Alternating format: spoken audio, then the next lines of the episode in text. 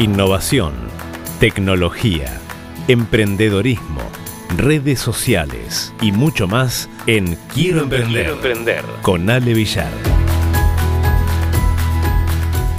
Bueno, vamos a estar charlando un poquito acerca de este traspaso, ¿no? De ser empleado, de tener a fin de mes un salario fijo, eh, vacaciones pagas, eh, el médico o en muchos casos la obra social, eh, cubierto, ¿sí? un marco de seguridad ¿no? que nos da el hecho de ser un empleado para pasar a ser un emprendedor, una persona que por supuesto, continuará trabajando y en muchos casos muchas horas más, aun, por lo menos al comienzo de cada, de cada emprendimiento esto se da de esta manera, ¿no? Pero ¿Cómo hacer? ¿Qué cosas tener en cuenta? Eh, ¿En qué me tengo que fijar? Bueno, algo muy interesante también eh, que quería compartir de lo que había escrito Suhan Patel, sí, alguien que está también muy eh, empapado en este tema. Y realmente, bueno, considerando 12 puntos, ¿sí? 12 pasos para convertirte en tu propio jefe, ¿no? Lo llama Patel, pero hay que tener en cuenta, obviamente, algunos, algunos detalles. El primero de ellos tiene que ver con determinar qué es lo que te gusta hacer. ¿sí? Algunos, bueno, pueden llamar a esto eh, encontrarle una pasión, ¿sí? tu talento, tu don, algo que amas, pero bueno, hay que tener en cuenta que es mucho más que eso, ¿no? Es pensar en, tus habilidades, en lo que te gusta hacer, pero también lo que te sale fácil, tener en cuenta tus experiencias eh, y considerar qué podrías estar haciendo todos los días por semanas y años sin que te aburras, ¿no? Bueno, esto es muy, pero muy importante en este primer paso. Segundo paso, pensar en qué cosas la gente eh, compraría o gastaría dinero. ¿sí? Obviamente eh, un buen negocio y para que sea sustentable para nosotros también, para poder vivir obviamente de nuestro emprendimiento.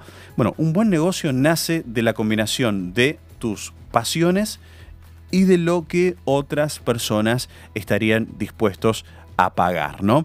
El puesto, puesto número 3, idea número 3, paso número 3 es y esto ya lo hemos recalcado en varias de nuestras columnas, tiene que ver con entrevistar a clientes ideales, ¿no? Encontrar allí a las personas que nosotros creamos que podrían comprar nuestro producto, eh, podrían consumir nuestros servicios, preguntarle sobre sus necesidades, sus miedos, sus aspiraciones relacionadas justamente con eh, la idea de negocio que nosotros tenemos en mente. Tomar nota ¿sí? de qué tipos de palabras utilizan y esto obviamente nos va a ayudar mucho a poder eh, crear nuestro marketing, ¿sí? que sea mucho más eh, automático.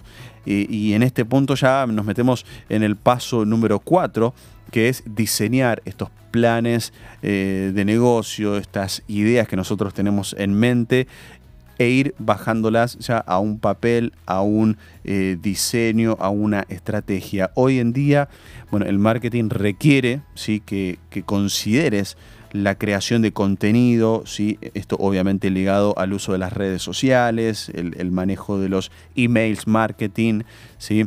Eh, a ver, nosotros estamos acostumbrados a que muchos negocios nos envíen mails de promociones. Bueno, funciona, sí, obviamente todavía funciona. Por eso es importante esta creación ¿no? de la base de datos que todas las empresas están buscando.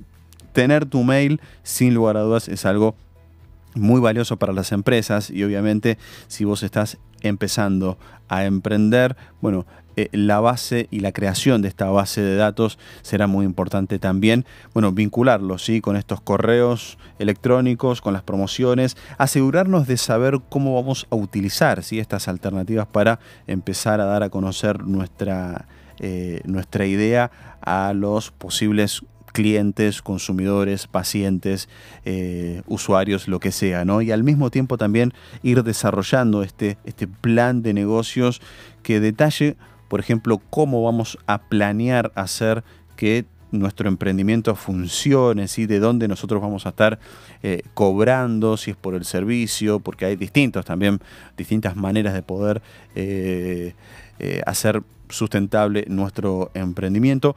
Mm, este, este, este, plan no tiene que ser muy formal, pero sí obviamente debe contener una estructura de operación, ¿sí? el sistema de entrega de tu producto. Si por ejemplo estás vendiendo algo y este, vas a pensar o no en hacer envíos, quién los va a hacer, cómo vas a expandirte. Bueno, em, cuestiones a tener en cuenta en este paso número 4. Saltamos al 5, ¿sí? probar este negocio a una baja escala. Si podés hacer también exámenes de, tu idea mientras estás haciendo tu trabajo diario. Eh, y esto te va a ofrecer también una oportunidad de bajo riesgo de estudiar si realmente tu negocio puede sostenerse antes de que dejes eh, la seguridad de tu empleo, ¿no? O sea, seguís trabajando, pero paralelamente empezás a, en una escala baja, nos referimos a probar tu negocio, tu idea, tu servicio con poca gente, con pocas personas y ver cómo están respondiendo ellos ante tu idea de negocio. Nos vamos al puesto y al paso número 6, bueno, recopilar si toda esa información, retroalimentación eh, de este punto anterior nos va a determinar, nos va a ayudar qué partes de nuestra idea son realmente fabulosas, son muy buenas, son grandiosas y cuáles van a, necesitar algo de ajuste, ¿sí? de modificación. Entonces, bueno, hay que tomar muy en serio los comentarios que vas recibiendo y, e ir adaptándote si estos cambios son necesarios antes de crecer tu negocio. Más si estamos hablando de, una, eh, de un modelo de negocio que tiene que ver con la tecnología. ¿sí? Esto hoy se llama es conocido como las startups y son obviamente como un local, como una pyme, pero que está muy involucrado con la innovación y la tecnología. Y esto va modificando todo el tiempo, por eso lo que los consumidores te digan, bueno, también puede ser modificado durante todo ese proceso, desde el punto A al punto B hay mucha distancia y vos podés ir modificando en función de lo que tu cliente está expresando. Em, vamos al, número 7, ¿sí? al paso número 7, armar un equipo. Una vez que vos sabés que tu idea es viable, bueno, es momento de determinar qué tipo de personas vas a necesitar para hacer eh, este emprendimiento. Obviamente va a depender de tu experiencia personal, de tu área, de lo que vos conozcas puede que necesites ayuda en áreas como finanzas o marketing o servicio al cliente o producción. Eso lo vas a ir viendo vos en función de eh, tu, emprendimiento, ¿no? Pero armar un equipo. El paso número 8, asegura tus finanzas. Eh, si solo eh, querés lanzar un pequeño negocio, bueno, también tal vez este, puedas eh, bastarte con algunos ahorros, pero si tus aspiraciones son más grandes, bueno, hay que pensar entonces en cómo conseguir ese capital semilla, se llama em, en, estos momentos cuando es ese, ese capital que vos necesitas para que pueda empezar a germinar tu, negocio, tu emprendimiento. El, puesto número 9, ¿sí? el paso número 9 tiene que, tiene que ver con establecer esta estructura ya de tu compañía, de tu emprendimiento. Y antes que nada, debes, eh, vas a tener que decidir qué tipo de empresa, ¿sí? corporación, pyme, lo que sea vas a querer eh, manejar, como puede ser también una sociedad anónima. ¿sí? Acá ya en términos eh, legales de tu país vas a tener que ir viendo de qué manera eh, te vas a ir ubicando en el mercado. Tenés que definir muy bien cuál va a ser el papel de los inversionistas, si decidís tenerlos o no.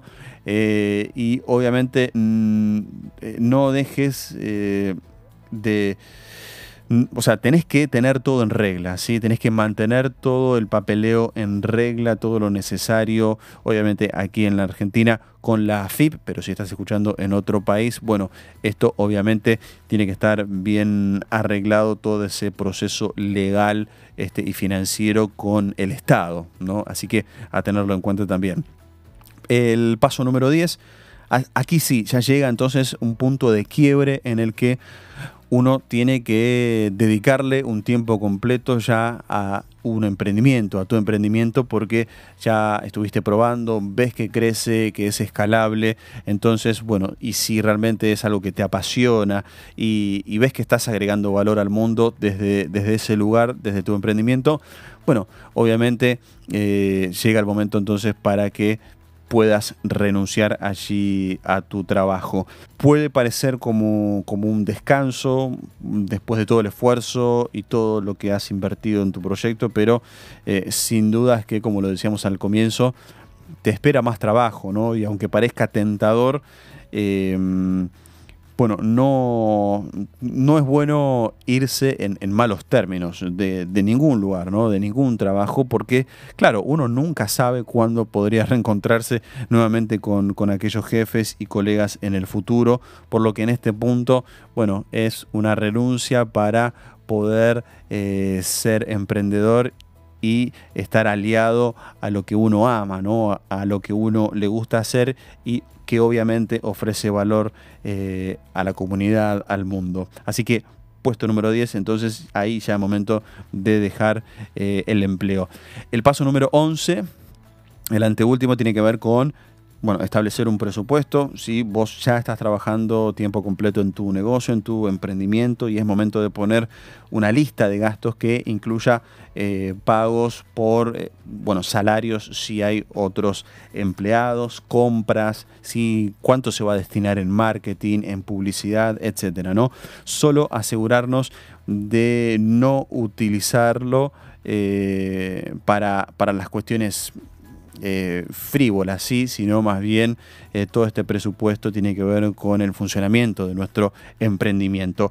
Y el puesto número 12, ¿sí? el paso final tiene que ver con eh, bueno, el trabajo. ¿sí? Finalmente ha llegado este momento de poner todo en práctica, los planes que, desarrollaste. Muy posible que vayan cambiando también con el tiempo y surjan algunos obstáculos que vas a tener que ir sorteando, sí, este, solucionando, pero sin lugar a dudas ha sido un camino largo y en este punto ya lo habrás eh, conseguido. Sin dudas ya, ya eres un emprendedor de tiempo completo eh, y la verdad que ser tu propio jefe, claro, requiere de mucho trabajo, aún antes de que puedas considerar abandonar tu trabajo. ¿sí? Entonces, eh, si, si sigues eh, si sigues estos pasos y, prestas atención eh, a, todo este proceso, bueno, y sin lugar a dudas haces lo que te gusta, vas a poder eh, vivir de, este emprendimiento que, tanto te gusta. No es un camino fácil, pero sin lugar a dudas que puede ser muy positivo para vos y para todo tu equipo que va a emprender con vos.